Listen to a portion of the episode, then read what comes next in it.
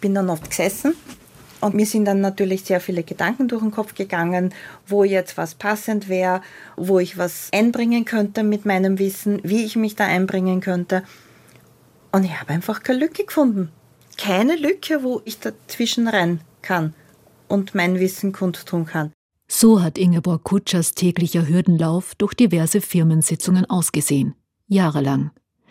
Daher hat sie nach mehr als einem Jahrzehnt ihren Job im Controlling an den Nagel gehängt und ist in einen neuen Lebensabschnitt geschlüpft. Sie studierte Beratungswissenschaften mit psychosozialem Schwerpunkt und arbeitet heute als Coach. In dieser Rolle unterstützt sie sowohl einzelne Arbeitnehmerinnen und Arbeitnehmer als auch Unternehmen auf dem Weg zu einem besseren Betriebsklima. Das Ziel? Versteckte Potenziale finden und nützen. Und derlei gibt es viele. Vor allem wenn ein Teil der Angestellten nicht zu Wort kommt. Die Introvertierten. Oder wie Kutscher sie nennt, die stillen Arbeiterinnen und Arbeiter im Hintergrund. Im Normalfall machen leise, stille Menschen ihren Job, machen ihn richtig gut, weil sie sind auch die tiefgründigen, substanzreichen Denker. Sie erkennen viele Zusammenhänge. Nach Karl Gustav Jung, der diese beiden Typen ja schon definiert hat, ist es so die nach innen gerichtete Aufmerksamkeit. Das heißt, da passiert unheimlich viel auch im Kopf. Die würden, wenn es nicht aus irgendeinem Grund notwendig ist, keine halbfertigen Gedanken aussprechen, sondern es wird im Kopf zu Ende gedacht und dann wird es ausgesprochen. Sofern es den Raum dafür gibt. Das soll allerdings nicht bedeuten, dass extrovertierte Menschen nicht auch tiefgründige, substanzreiche Gedanken haben können. Der Unterschied besteht darin, dass sie diese öfter äußern, während introvertierte Persönlichkeiten ihre Ideen lieber noch zweimal, dreimal oder auch öfter im Kopf reflektieren. Das ist eben anders als jetzt bei mehrheitlich Extrovertierten, die mitunter während dem Reden ihre Gedanken sortieren. Und introvertierte Menschen erkennen auch oft ihr wahnsinnig großes Potenzial nicht. Sie machen ihre Tätigkeiten, sie sehen das als selbstverständlich an und erkennen nicht, was sie da Tolles mitunter erledigen. Also ich bewundere Menschen immer, die sagen, ich muss mich auf gar nichts vorbereiten, weil ich bin so allwissend und so gut und so schlagfertig, dass ich immer alles sofort beantworten kann. Ich brauche halt einfach immer ein bisschen Zeit, um über Dinge nachzudenken. Oft geht es dabei auch darum, sich zu vergewissern, ob die eigenen Vorstellungen richtig sind. Perfektionismus ist ein großes Thema bei introvertierten Menschen wie der Moderatorin Mariella Gittler. Das bedeutet ja gar nicht, dass ich jetzt da sitze und mir genau aufschreibe, was ich dann sage, sondern es geht einfach nur um diese Zeit zu reflektieren, um mir klar zu werden, welche Meinung habe ich zu einem Thema, wie denke ich über gewisse Dinge. Und das ist bei mir etwas, wo ich einfach gerne vorab ein bisschen Zeit habe, um darüber nachzudenken. Das würde im Übrigen auch der Gesellschaft, aber ebenso jedem einzelnen ihrer Mitglieder nicht schaden mehr über Dinge nachzudenken, bevor Meinungen hinausposaunt und andere Ansichten herabgewürdigt werden, findet Lena Noah, Coach und Autorin des Buchs Leidenschaftlich introvertiert. Apropos, nur weil in dieser Reihe großteils introvertierte Frauen zu Wort kommen, bedeutet das keineswegs, dass dieser Wesenszug etwas Weibliches ist. Frauen wird zwar zugeschrieben, dass sie zurückhaltender, empathischer und die besseren Beobachterinnen sind, alles Merkmale, die auch der Introversion inhärent sind. Allerdings wirft Lena Noah an dieser Stelle ein. Ich kenne persönlich auch sehr, sehr viele introvertiert veranlagte Männer. Aber das fällt sicherlich Männern auf der Seite schwerer zuzugeben, dass sie eine introvertierte Persönlichkeit haben, weil da das, das starke Männerbild dahinter steht, was sie dann nicht so erfüllen können oder glauben nicht erfüllen zu können. Frauen können genauso extrovertiert sein wie Männer introvertiert. Wer etwas zu sagen hat, wird sich schon melden.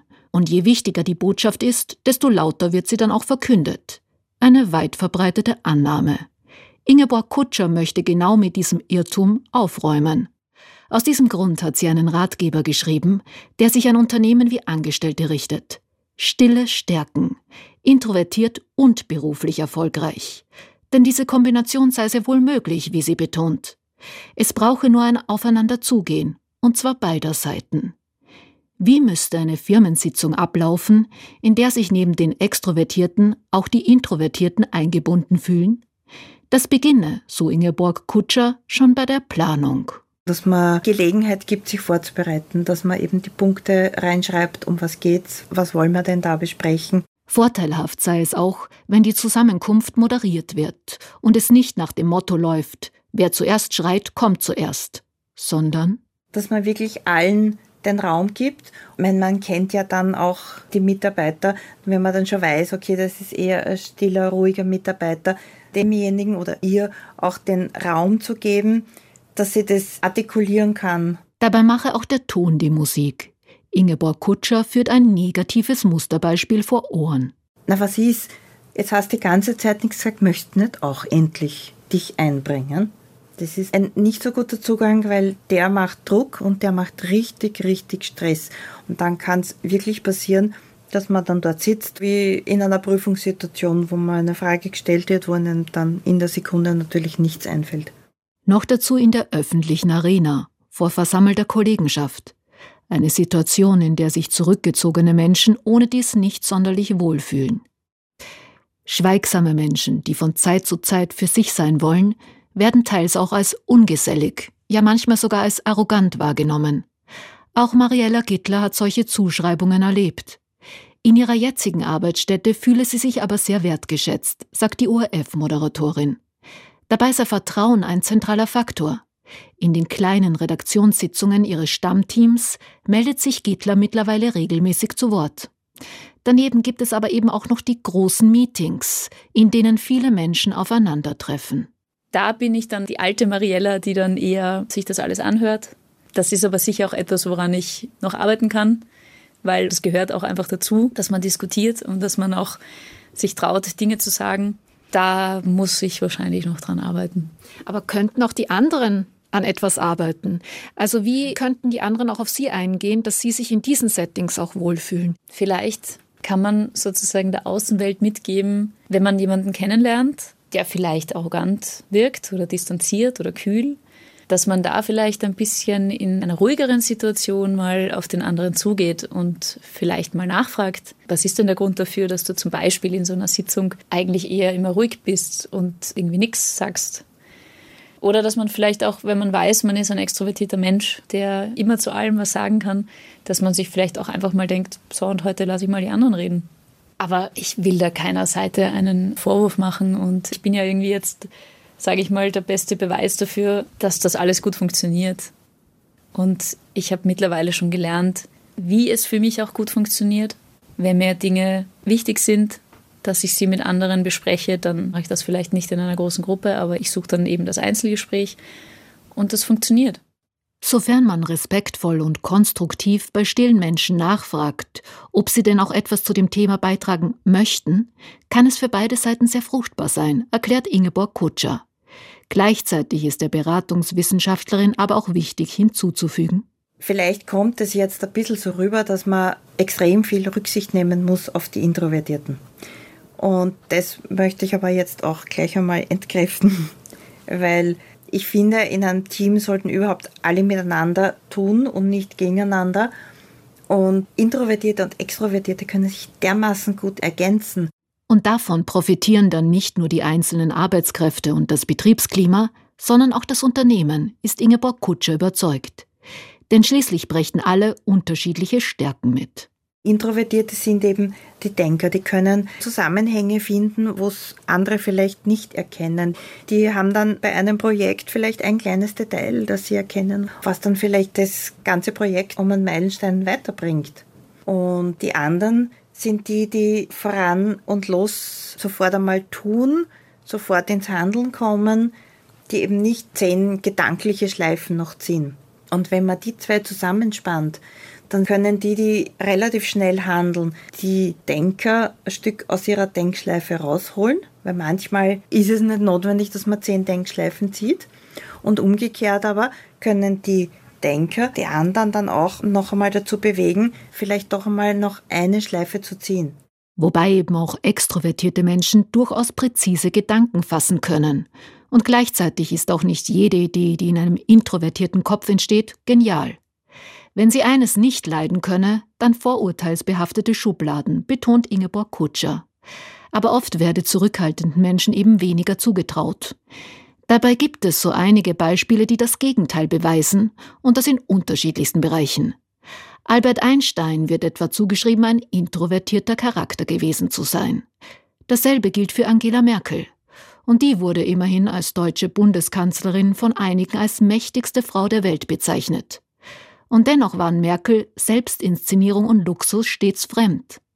Sie trat durchaus machtbewusst auf, aber ihre Position stieg ihr trotz der 16-jährigen Amtszeit nicht zu Kopf. Im Gegensatz zu manch anderem Politiker, beobachtet Lena Noah, Coach und Betreiberin des Blogs Team Introvertiert. Unabhängig davon, was man von Angela Merkels Arbeit hält, warum stand bei ihr oft der Inhalt mehr im Zentrum als die eigene Person? Als Introvertierter bringt man da vielleicht auch so ein bisschen Gelassenheit, ein bisschen Bescheidenheit mit, dass man den Fokus wirklich auf die Aufgabe legt und nicht auf den persönlichen Ruhm. Und ja, das hat doch auch durchaus was sehr Sympathisches. Sie hat natürlich gelernt, über viele Jahre im Mittelpunkt der Aufmerksamkeit zu stehen und sehr professionell ihren Job auszuüben. Introvertierte Menschen sind sehr unterschiedliche Charaktere. Daher findet man sie auch in verschiedensten Berufen. In manchen allerdings mehr als in anderen. Gerade unter Kunstschaffenden gibt es viele, denen introvertierte Züge nachgesagt werden. Im Musikbereich beispielsweise Bob Dylan, in der Schriftstellerei Elfriede Jelinek, in der Malerei Caspar David Friedrich und in der Schauspielerei Jodie Forster. Die Wurzeln für Kreativität entspringen oft im Innenleben.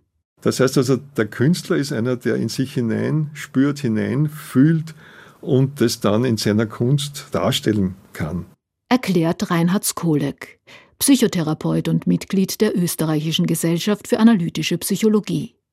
In einem nächsten Schritt wird durch eben diese Kunst aber auch ein extrovertierter Prozess in Gang gesetzt. Dann nämlich, wenn der Schöpfer oder die Schöpferin ihr Werk in die Welt trägt und dort mit den Menschen teilt. Dabei wird oft das intimste Innere nach außen gekehrt. Ob es dort dann auch verstanden oder gemocht wird, ist wieder eine Geschmacksfrage. Aber um Kunst erschaffen zu können, die auch noch Jahrhunderte später imstande ist, Menschen zu ergreifen, dafür, so Reinhard Kolek, bringen die Fachleute in der Regel eines mit. Sie müssen auf jeden Fall einen hohen introvertierten Anteil haben. Wenn ich an Hermann Nietzsche denke, der ist ja gern beim Wein bei den anderen zusammengesessen. Aber er muss einen introvertierten Anteil gehabt haben.